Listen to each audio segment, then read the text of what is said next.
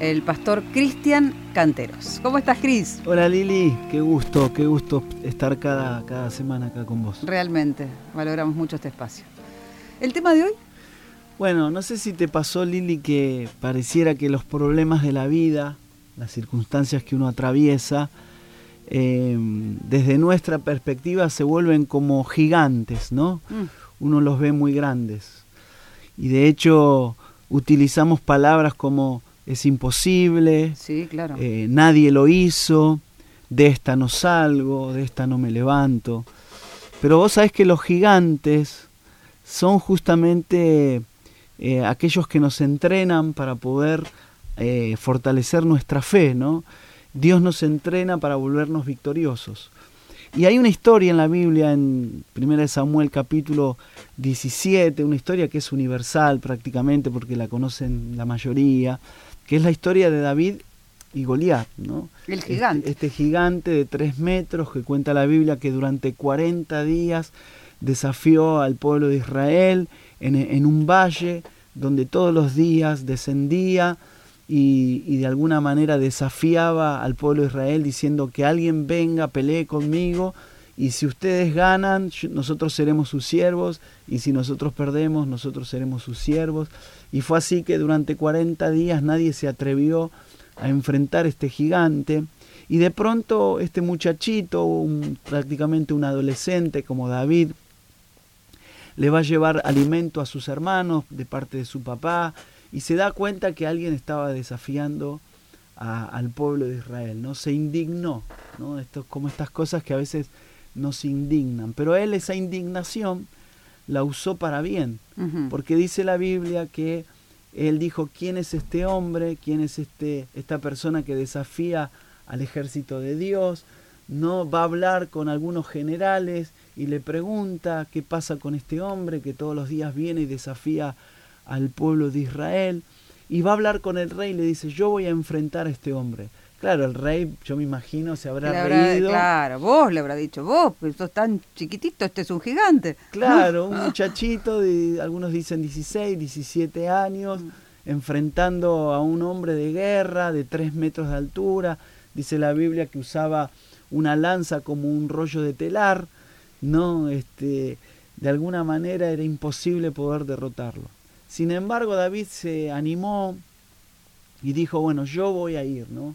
¿Por qué voy a ir? Porque un día yo defendí a las ovejas, a las ovejas de mi padre, las, saqué del, del oso, del león, se las sacaba de, la boca, dice la historia bíblica, y, y, yo defendía y mataba al oso, mataba al león, y ya estoy entrenado para matar a este gigante, porque así como Dios estuvo conmigo para defender a las ovejas de mi padre, también va a estar conmigo para derrotar a este filisteo a este gigante. ¿no? Y claro, lo primero que vamos a decir es que las, las batallas del pasado te han preparado para nuevos desafíos.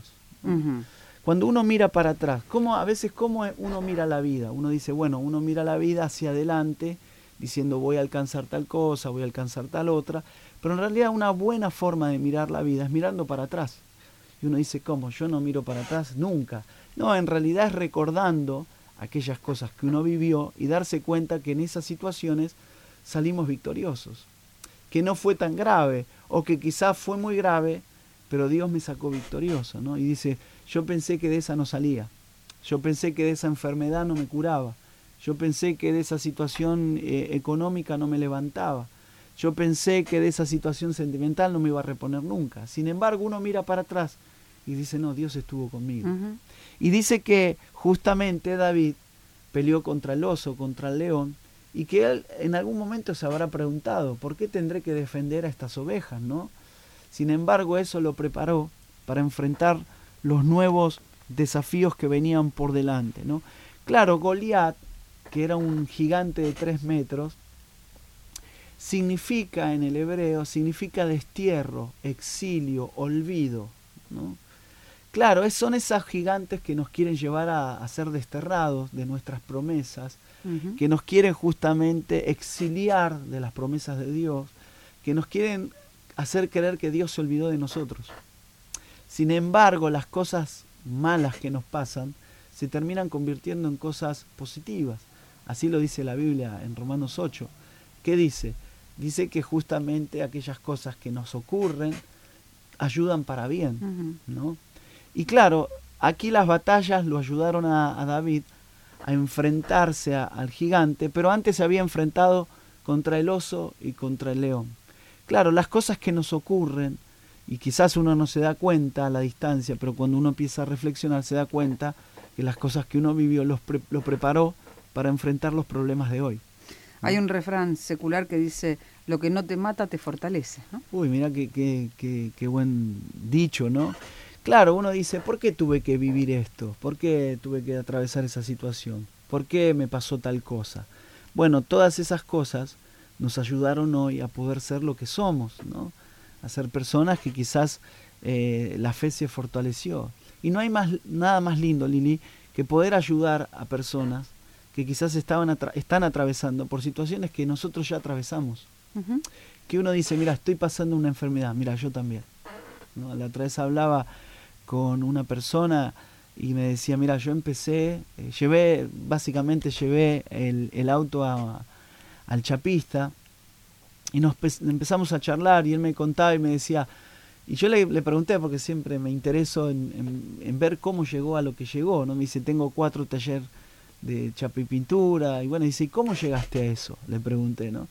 Y él me dice, mira, eh, empecé con mi hermano pintando bicicletas y después vino una persona y me dijo, no me pintas el techo del auto. Y dice, nosotros no pintamos techo.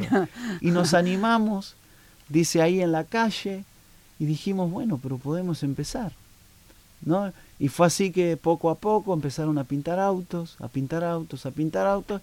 De pronto comenzaron a comprar su primer taller este hombre se compró su primer taller y luego se construyó la casa arriba y luego compró otro taller y luego otro taller y tiene cuatro talleres. Y empezó pintando bicis. Y empezó pintando bicis. Y él me dice, mira, pasamos de todo, pasamos hambre, pasamos dificultades, estafas, mi esposa perdió ocho embarazos. Le dije, ocho mm. embarazos, sí, ocho embarazos. Y hoy tengo tres hijos, me contaba los tres hijos estudiando en la facultad. Y yo dije, pero claro, cuando uno mira la vida para atrás, se da cuenta que las cosas que nos pasan hoy nos fortalecen.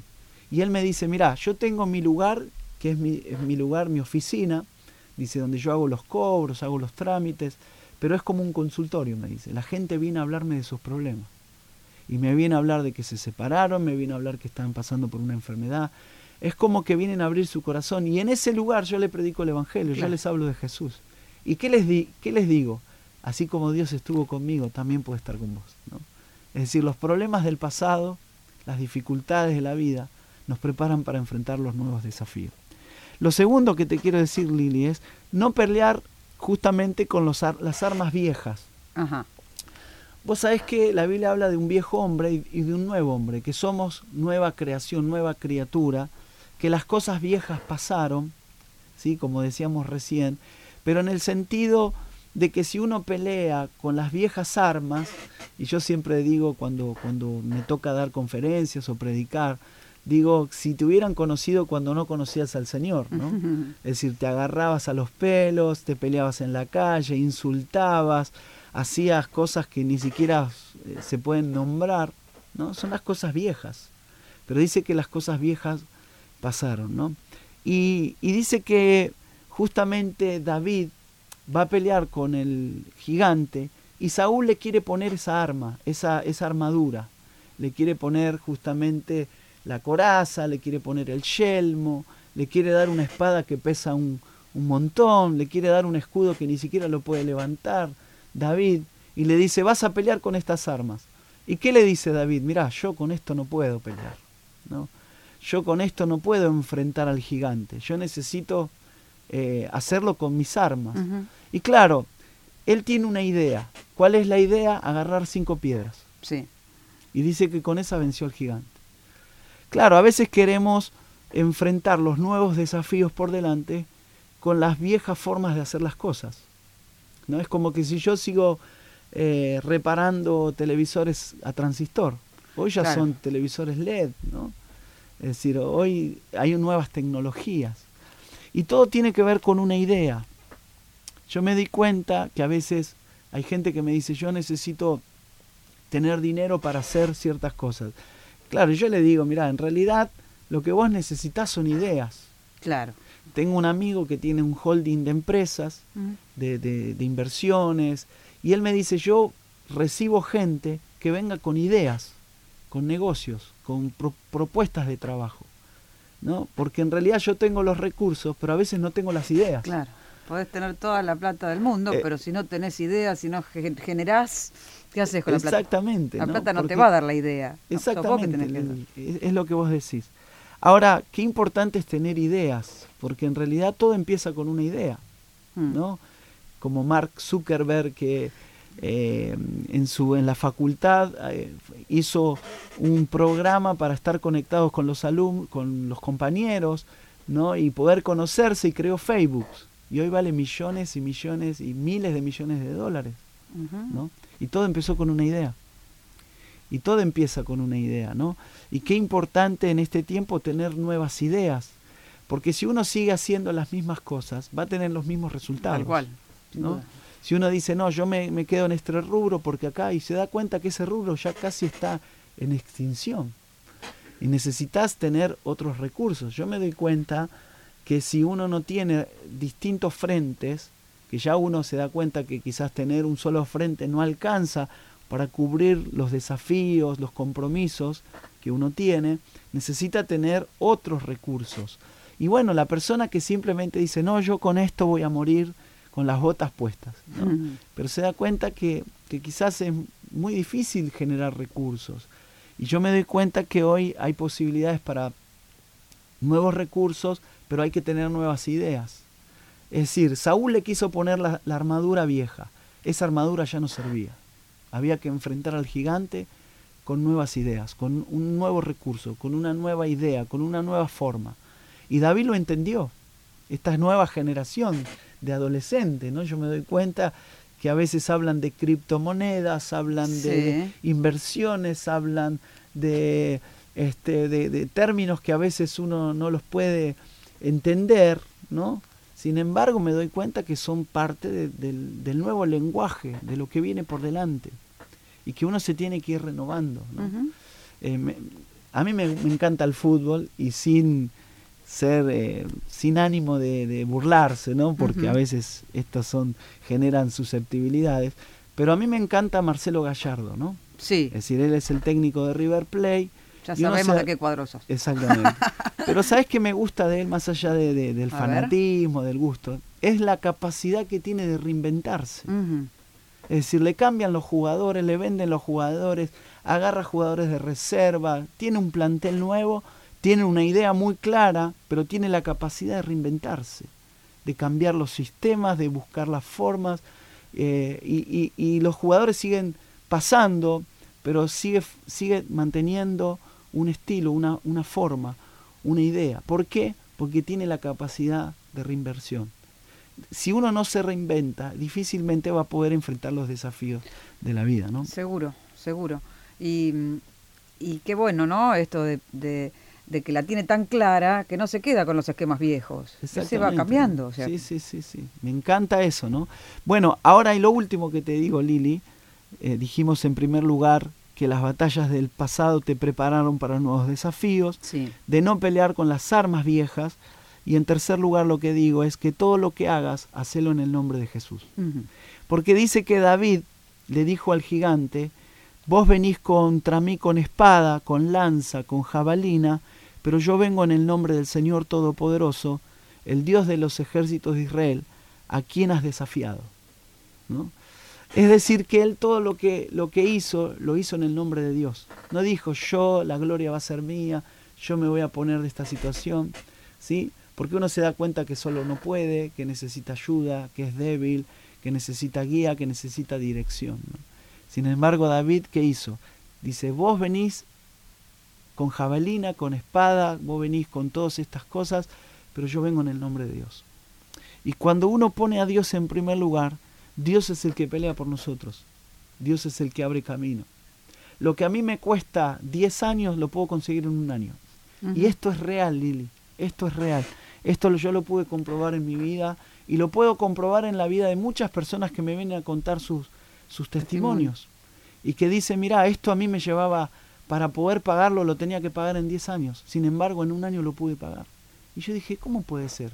Es que cuando uno pone a Dios en primer lugar, cuando uno pone a Dios enfrente de la batalla y dice, Señor, yo con esto no puedo, necesito tu dirección. Lo dejo en tus manos. Necesito tu ayuda, ¿no? Y dice que todo lo hizo en el nombre del Señor. Dice Colosenses 3:17, Lili, todo lo que hagas, sea de palabra, de hecho, hacerlo todo en el nombre de Jesús, dando gracias a Dios, al Padre por medio de Jesucristo. Nos enseña que todo lo que hagamos, siempre pongamos a Dios en primer lugar.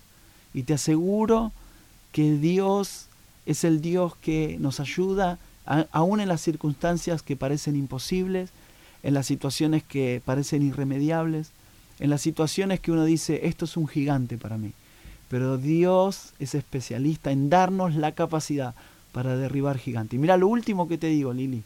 David mató al gigante y se convirtió en un héroe nacional, en un modelo a seguir.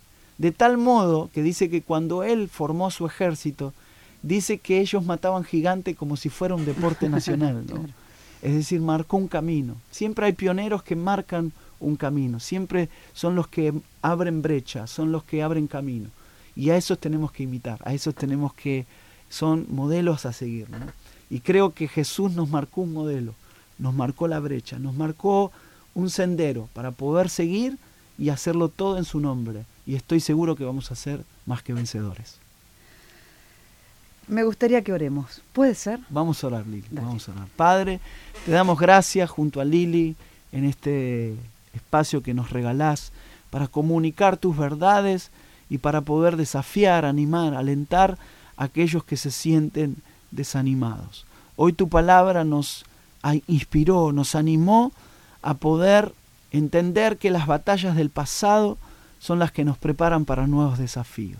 Quizás algunos están pasando por nuevos desafíos económicos, Señor, quizás de salud, desafíos familiares, desafíos de levantar deudas, desafíos de negocios, desafíos de nuevos emprendimientos.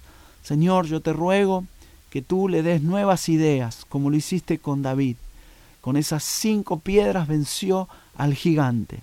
Señor, trae nuevos recursos, nuevas ideas, nuevos proyectos. Señor, eh, nuevas formas de hacer las cosas que produzcan recursos y produzcan, Señor, económicamente puedan salir adelante. En cualquier situación, en lo económico, en lo familiar, en lo ministerial y aún en la salud. Y Señor, todo lo vamos a hacer en el nombre de Jesús. Señor, todo lo que hagamos lo vamos a hacer en el nombre de Jesús. En el nombre de Jesús, que es nombre sobre todo nombre, sobre toda enfermedad, sobre toda situación, sobre toda circunstancia, sobre todo, Señor, cosa negativa que están viviendo los que nos escuchan a través del podcast, a través de la radio. Yo oro para que en el nombre de Jesús toda enfermedad se vaya. Señor, ayudes a levantar deudas, todos los que están desanimados, afligidos, abatidos, que no pueden levantarse y sienten que están peleando contra un gigante. Señor, en el nombre de Jesús nos das victoria sobre toda circunstancia, sobre todo gigante de la vida y nos haces más que vencedores en el nombre de Jesús.